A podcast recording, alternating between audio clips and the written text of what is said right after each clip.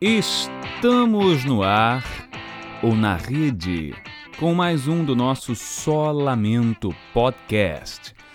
E depois dessa introdução falsa, a gente vai à verdade. Este é o primeiro episódio do nosso podcast. Se você é da geração que eu sou, eu quase falei do seu, do meu, do nosso podcast, mas aí direito autoral, Disney Club, essas coisas, então a gente fala só do nosso no máximo. Vamos ao que interessa. Como é que começa essa história de podcast? Com a modinha de mais de 20 anos de sucesso dos outros, que é isso que a gente faz quando não faz sucesso propriamente, né? A gente pensa o que o outro fez para dar certo, a gente vai dar certo também. Mentira! Acontece o seguinte: 2021, pandemia, é, 2020, pandemia também, né? E o mundo se vê obrigado a conviver consigo mesmo. Se você era uma pessoa que não gostava muito de si, que não gostava muito da própria companhia, o que, que você fazia? Você ia pro bar, você se cercava de um monte de gente, você tinha amigos, você se era solteiro ficava com geral, você se era casado mais um filho da p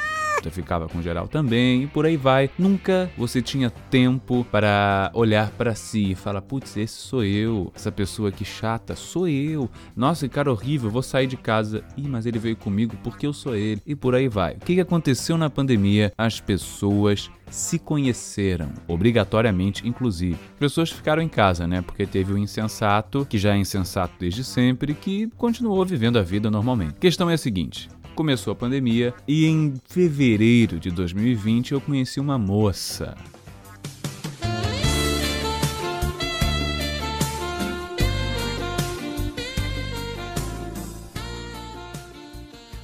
Uma moça que mudaria a minha vida para tudo ou sempre. Dando um spoiler já para nossa narrativa, essa moça viria a ser a minha esposa, minha futura esposa à época, hoje não mais futura. E aí, no meio desse processo pré-pandêmico, carnaval, amor de carnaval, ficamos. Ficamos mais de uma vez, e eu morrendo de medo, e ela também, porque o que a pessoa que ama mais tem é medo, depois vai ter amor, e aí ficamos juntos. Começamos a ficar juntos um pouco mais seriamente, não namorando ainda, é, a pandemia foi instaurada. O caos aconteceu e a China que sempre nos importou um monte de coisa, importou também um vírus. É, não é, pode tirar a hashtag xenofobia da minha fala, porque né, tô só situando como rolou segundo a ótica de muita gente. E aí nós pensamos, estamos começando essa relação, já sentimos saudades um do outro, a gente vai morrer de saudade se a gente tiver que ficar isolado. Ela, asmática, não poderia sair e dizer corona me pega. O que, que ela fez? Ela virou para mim e falou: Pedro me pega. Começamos a morar juntos no início da pandemia. Trouxe para casa dela, que viraria minha casa, duas mudas de roupa, quatro cuecas, cinco blusas e achando que a pandemia duraria dois meses. Nesse exato momento é dia 21 de fevereiro de 2021. Faz quase um ano que eu vim para cá morar aqui. E aí começamos uma vida enquanto o mundo terminava várias. Bolinha vai, bolinha vem. Eu a pedi em namoro, e aí depois é, a gente ficou mais sério, ficou mais sério, ficou mais sério. A gente olhou um pra cara do outro. Quer saber? Acho que rola um negócio aí a mais. Nós nos casamos. O casamento foi lindo. Foi feito respeitando todos os protocolos estipulados pela Anvisa. Tínhamos ela duas testemunhas e eu duas o nosso sacerdote e só. Nos casamos num casamentinho feito numa caixinha de fósforos, mas cheio de amor. Aí eu preciso, preciso pausar a narrativa um pouco, como se isso fosse um primeiro encontro, como de fato é. Nesse momento eu diria, mas chega de falar de mim, vamos falar de você. Só que, né, podcast está gravado, não dá para você falar de você agora, mas lembrando que dá para você falar de você para mim, sim, no e-mail solamentocast@gmail.com. Mas voltando um pouquinho nessa narrativa, faltando menos de um mês e mais de uma semana para o casamento acontecer, fui convidado pela minha gestora. Eu, além de narrador de audiolivros, de locutor e de ator profissional, trabalho como professor também. Sou formado em letras pela Universidade Federal Fluminense, formado em português latim, trabalhava numa escola, trabalhava em duas escolas no início do ano. Essa minha gestora me convidou a uma reunião. E aí começa uma suspeita, porque, ora bolas, ela é gestora de mim e da minha equipe, né, da equipe da qual faço parte. Nenhuma das meninas da equipe mencionou ou mencionara uma reunião. Como não existe promoção nesse tipo de emprego, não na equipe que eu estava, falei, hum, sinto o cheiro de treta no ar. Mas não falei nada. Minha esposa, que viraria esposa dali a pouco menos de uma semana, disse: Amor, calma, sofreu por antecipação, dá rugas. Fui para lá, sentei. Aí ela: Como é que você tá? Tô bem? Você? Tudo bem também e tal? Todo mundo de máscara. Tentei, porque tentei que a reunião fosse online. Né? Usei termos como responsabilidade, cuidado, autocuidado, saúde. E ela, não, não, não, tem que ser pessoalmente, tem que ser pessoalmente. Falei, hum, vou rodar, mas vou rodar bonito. Mas fui lá, mascaradinho e tal. Ela sentou, Pedro. É. Que ano difícil que a gente teve, né? Eu, naquela hora eu queria pausar, virar para uma câmera fictícia, como Kevin Spacey faz em House of Cards, e falar com um possível espectador. 10 reais que eu rodo, 100 reais que eu rodo, e faça suas apostas. E voltaria para conversa com ela. Falei, é, realmente foi um ano difícil, mas um ano que trouxe coisas boas para algumas pessoas, né? Eu, por exemplo, vou casar daqui a duas semanas. De novo, a narrativa tinha que parar e uma vozinha de longe tinha que vir na cabeça da minha gestora. E naquele momento, ela soube que havia feito uma merda. É, ela virou, pois é. Aí falou, falou, falou, e no final ela mandou a seguinte maravilhosa frase: E é por isso que neste ano nós não poderemos contar com você. I don't even know what to say to you. I don't even know where to begin. I feel so sorry for you. Fuck you. Aí eu, ok. E eu por dentro pensando, ah, eu não vou poder contar com vocês, né? Eu vou me casar, eu vou começar uma família, eu vou começar um lar. E eu falo baixinho para vai que, vai que ela ouve os pensamentos, né? Eu falei, não, tá ótimo, entendo, entendo sim. Se a gente tivesse num anime, existiria um Pedro. Pedro sou eu, muito prazer, tudo bem?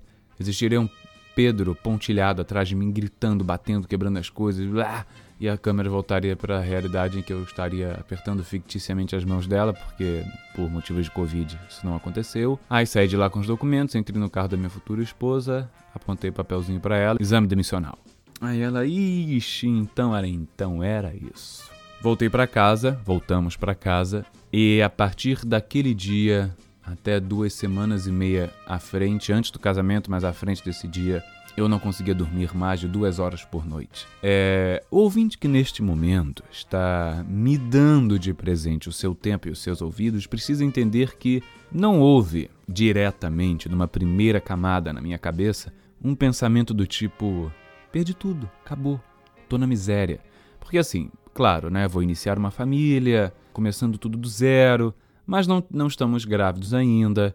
Ela tem um emprego muito bem colocado em relação. Muito bem colocado, mas a gente. A questão é, eu não passaria fome e nem ela nesse primeiro momento de minha demissão. Claro que se continuarmos assim durante dois anos, a parada vai ficar um pouco difícil. Mas, de novo, né, não estamos na miséria. Então não rolava, numa primeira camada minha, um desespero, uma loucura, um meu Deus, o que, que eu vou comer amanhã, sabe? Não tinha isso. Eu, eu continuava com um dos meus empregos, que, spoiler de novo, um mês à frente dessa notícia que vocês agora ouvem, eu teria minha carga horária reduzida pela metade. Então, né, picture comigo aqui, né? Picture with me. Eu tinha. Tem, tem que botar a imagem mesmo, porque eu vou fazer uma equação agora. Eu tinha um trabalho no qual eu recebia X e outro trabalho no qual eu recebia 2X. O trabalho do qual eu fui demitido era este que me pagava 2x. E o outro, no qual eu continuei, reduziria a minha carga horária, horária, horária pela metade. Ou seja, eu que recebia 3x até 2020, passaria a receber x sobre 2 em 2021. Metade do único que ficou. Ainda assim, eu não estava mortalmente desesperado, mas a grande questão é que por trás e por debaixo de tudo isso eu estava e não sabia. Eu comecei a dormir duas a três horas por noite só. Então eu ia dormir. Primeiro que eu não conseguia dormir, então eu pegava efetivamente no sono três da manhã, três e meia. e acordava sempre cinco e meia, quando muito seis, e acordava todas as noites com um refluxo filho da puta, um refluxo horrendo, tossindo demais, engasgado e tal, não conseguia dormir. Fui voltar a dormir um pouquinho mais e um pouquinho melhor quando saiu meu FGTS, o que me fez entender que eu estava muito preocupado, é subrepticiamente, adoro essa palavra, com, sei lá, ser passado para trás ou perder o que eu nem tinha ganhado ainda, enfim.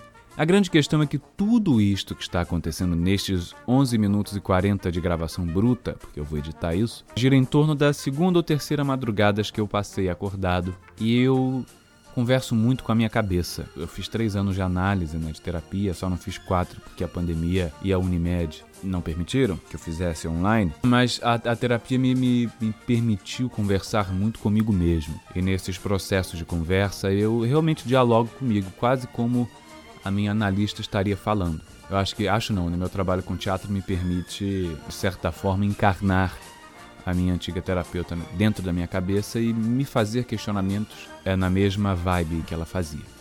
Em dado momento eu comecei a me perguntar por que, que eu estava pensando aquelas coisas e falando, mas fulano manteve o um emprego. Abro um parênteses aqui imenso. Que bom que fulano manteve. Na né? minha cabeça não estava, pô, por que, que ele não foi demitido e eu fiquei? Não era isso, mas né, eu comecei a criar situações e falas.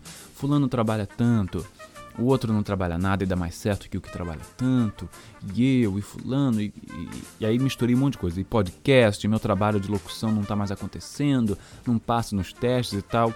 E por detrás de tudo isso, duas vozes. Uma que dizia: Nossa, mas só lamentem, só lamentem. E uma outra. Ué, você não quer criar um podcast? Não quer criar uma coisinha? Fica aí só lamentando. E aí nasceu, neste exato momento, Só Lamento Podcast. podcast. My God! Wow!